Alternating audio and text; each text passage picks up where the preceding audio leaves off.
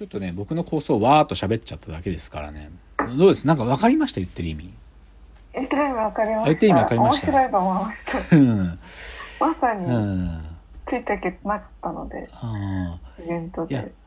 あ、イベントでそう、つい、ついてけて、ででさ、そう、ついてけてないかもって思う、ここをね、なんか肯定的に利用したいと、利用できるかもと思ったんだよね。なんかね。うん。そう。なんか難しいこと喋ってるなぁと。はい。でも、でもなんか関係してること喋ってる気がするみたいなね。うんうんうん、なんかどっちかというとね、真面目な人というか、そこから何かを救い取ろうっていうさ、こう、正しい態度を取ってる人ほど騙されるというかさ、うんうんそういうものがあるなと思ったんよ、僕は。なんかね。だから、そういうことがね。で、もう一つのモキュメンタリーのポイントは、そういうふうにある種さ、現実の世界を巻き込みつつ撮るから、さっきの共犯者のタカの話で、共犯者を最小にコントロールすればするほど予算は減らせるんだよ。うん間違いなく。で、だけど、このことに気づいてね、あ、僕は自分の映画作りの一つの結論、一つのある、このことに悩んでたんだけど、答えを得たのはね、僕自分の映画作りもししようと思った時、うん自分が出るかどうか迷ってたの。ずっと。うん、でなんか自分が出る作品としてでもそれはあ今までね大いなる迷いはなんかただ単に予算の問題のことを考えてたのよ。なんかさ、うんはい、当然なんかさ、そんな自主映画を作った時にさ、たくさんの俳優に出てもらえない時に、うん自分もや、や、演じる立場として出にゃいかんだろうな、ぐらいにしか思ってなかったの自分が出る蓋然性を。けど、このテーマでモクモキュメンタリー作るんだったら、自分出ざるを得ないと思ったんだよね。うんうんうんなんか、なんかさ、大学の先生がこれやるわけにいかないと思ったんよ。はあ学会のシンポジウムもし本当にあってさ、マジで、その、ほとんどが共犯者じゃなくて、マジに見てる、君に来てる人だったらさ、大学の先生、いや、大学の先生がやったらやったで強度強いんだけど、でもリスクじゃない。大学の先生ではできない。ある種さ、そういう学会シンポジウムの中でトリックスター的に振る舞える立場の人間しかできないと思ったんよ。って時に、なんか、まあ自分の会社でね、で、かつ AI の開発してますってみたいなさ、なんかようわからんやつでも、でもなんかね、しそれなりに、なんかこいつ言ってること本当かもなっていうさ、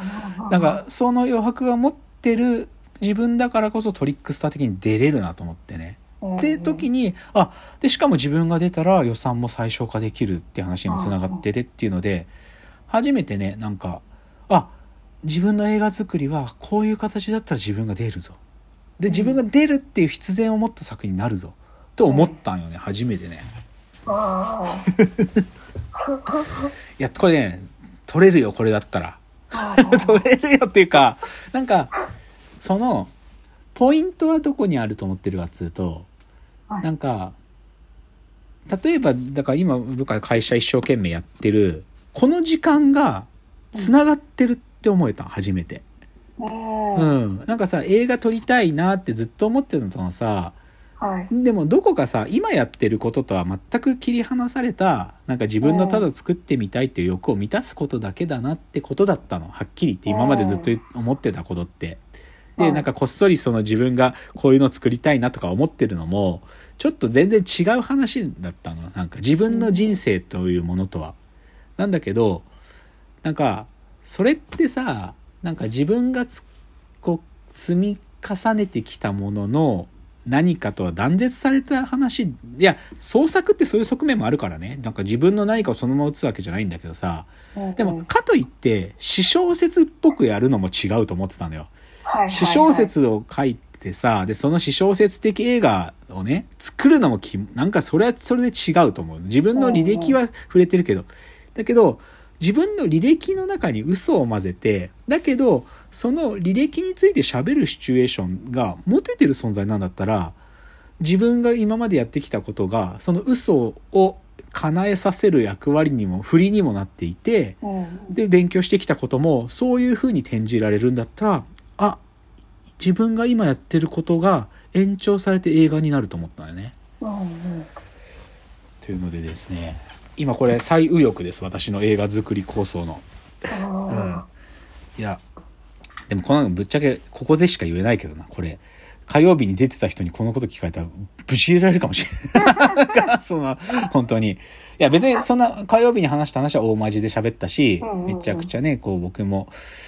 なんていうか気持ちよく喋れたというか、まあ自分がちゃんとやってきたことを真剣に喋る回だったからあれができたんだけど、うんうんけどそこでねやってみて気づいたことはなんかねここにもし嘘を一つ混ぜてたらどうなるだろうっていうその思考実験から始まったんだけど、はいはい。うん、できなくないなって思ったんですよね。うん、だってさ僕結構ベラベラとまあ僕はさ当然学問の内側の話学問こういうこの学問領域のこういうテーマってのが本質だと思うとかいう話とどっちかというとその学者たちのパーソナリティも僕は好きな部分もあったりするわけ。こいつは立派な学者なのかそれともカスなのかっていうところとかは結構好きでさ少し喋っ前回も喋ったけどじゃあパーバクって学者はむっちゃデブでマクドナルド食いすぎて早く死んじゃったんだとかさ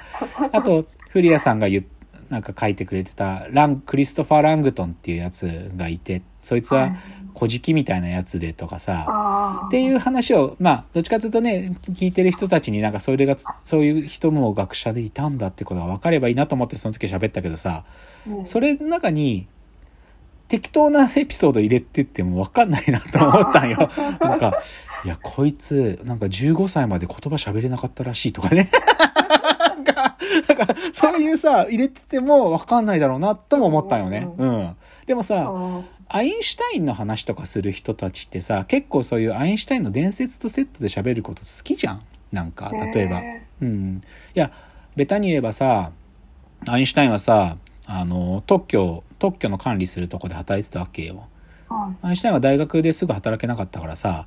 特許管理局で働いて特許の審査の書類とかを毎回チェックしてたのよはいはい。でうん、で、まあ、こっからさ、ほん、それは本当かどうかわかんねえけど、その特許の書類の中からアインシュタインは自分の物理のアイデアっていうのが生まれてったんだみたいな過剰なね、はいはいそのエピソードをつなげる人とかもいる。うんけど、例えばここをさ、もうちょっと違うことを言い出してさ、いやなんか、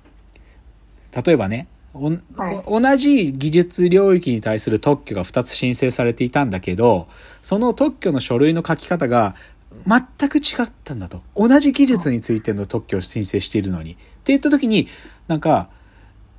一つのものに対する二つの見方が現れるんだっていうことで、ここでアインシュタインは量子力学の構想を得たんだとかね。なんか例えばそういうさ、嘘吹いたこと言ってもさ、マジかもって思ったりするじゃん。これぜ今僕嘘っぱちだよ。全くこんなことないんだよ。でもアインシュタインのエピソードとセットでアインシュタインの功績語ろうとする人たちがやってることって、実はこれくらい結構スレスレなことやってんじゃないかなとも思うんよ。なんか。いや、アインシュタイン好きな人からするとこんなこと言ってるとブチ切れられちゃうんだけど、でも、でもなんかそういうこと、なんかあるんだよね、よくね。数数学者のエピソードとかでも似たようなもの結構あってさ、例えば、まあそうだな誰でもいいけど、まあでもイインドの数学者の話とかするときにさ、インドっていう土地はさ、なんか、その当時はまだ近代化がそこまでされてなかった時に、いや、実はインド数学発明したのはこいつでとかね。なんかね、なんかそういうこととか言っても、なんかわかんないっつうかさ、なんかでもす、でも、スタニスワ、スタニスワム・レムがやってることってそういうことに近いと思うんだよね。だって SF なんだから。だって広角機動隊の世界だってさ、よ要はさ、そういう、なんかね、擬態だとか電脳の世界っていうのは空想の話なんだし、その中で存在する、じゃあ電脳における、なんか、22世紀の新しい習生活習慣病とかあ、出てくるんだよ、実際。電脳硬化症とかってさ。でもそれってさ、なんつうか、架空の世界の架空の病気の話じゃん。うんつまり SF がやってることってそういうことだなと思って、うんそれを未来の設定のフィクションの物語からどっちかというと現代の世界でリアルの場所でフィクションを語るってそう引きつけるだとしたらこの現代においても SF 的なモチーフです作れるなと思ったんよ僕はね。うんうん。そう。だから、ここもいいポイントなんだよな。SF の話に近づいていくことがいいってポイントだね。僕今日の僕の作品の構想のアイデアはね。SF 好きだ好きだっつって SF 作品作りたいなとかはずっと思ってたけどうん。なんかね全て未来だとかすごい宇宙とか別の世界の話の SF 作んなくても今この場で SF を偽装したことができるなとも思ったんよね。あ